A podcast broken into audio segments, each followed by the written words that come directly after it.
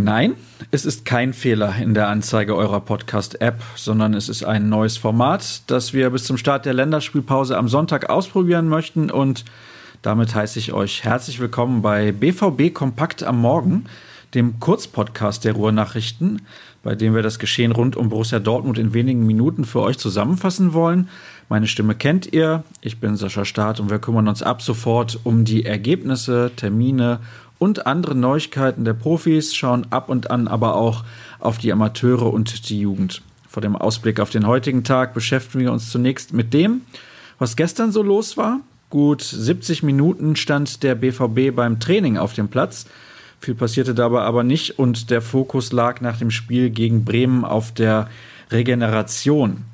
Womit wir direkt zur aktuellen Berichterstattung übergehen können. Damit beschäftigen wir uns nämlich auch und in der Videoanalyse blicken wir nochmal genauer auf die Partie von Samstag und das Unentschieden gegen Bremen zurück.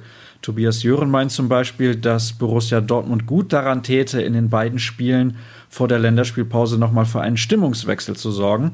Durch den Sieg von Freiburg in Düsseldorf fiel der BVB ja mittlerweile auf den achten Platz zurück und ein Umschwung muss dringend her. Kann man, glaube ich, so formulieren.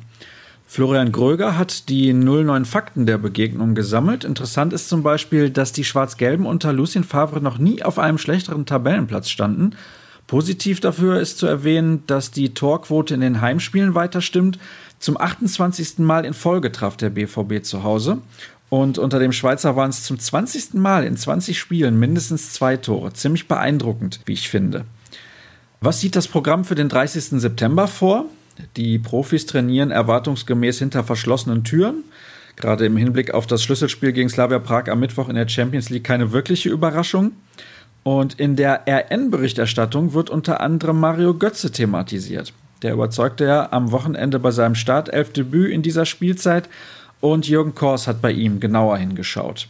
Fußball wird übrigens auch gespielt. Die Amateure empfangen um 20.15 Uhr im Stadion Rote Erde Rot-Weiß Oberhausen und die Partie wird live im TV auf Sport 1 zu sehen sein. Für die Truppe von Mike Tulberg geht es nach einem mäßigen Saisonstart darum, mit einem Sieg den Anschluss an die Spitzengruppe herzustellen. Da kann man durchaus mal reinschauen oder natürlich auch ins Stadion gehen. Das war's dann für heute mit BVB Kompakt am Morgen. Wir beenden die erste Folge aber noch mit einer Bitte. Schickt uns eure Meinung zum neuen Format, natürlich ungeschminkt und ehrlich, damit wir es entsprechend anpassen und verbessern können. Das geht ganz einfach per Mail und die Adresse dafür lautet bvbkompakt.ruhrnachrichten.de.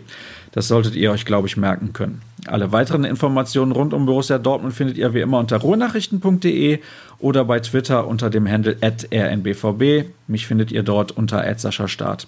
Habt einen guten Start in die neue Woche. Morgen früh hören wir uns wieder. Bis dann.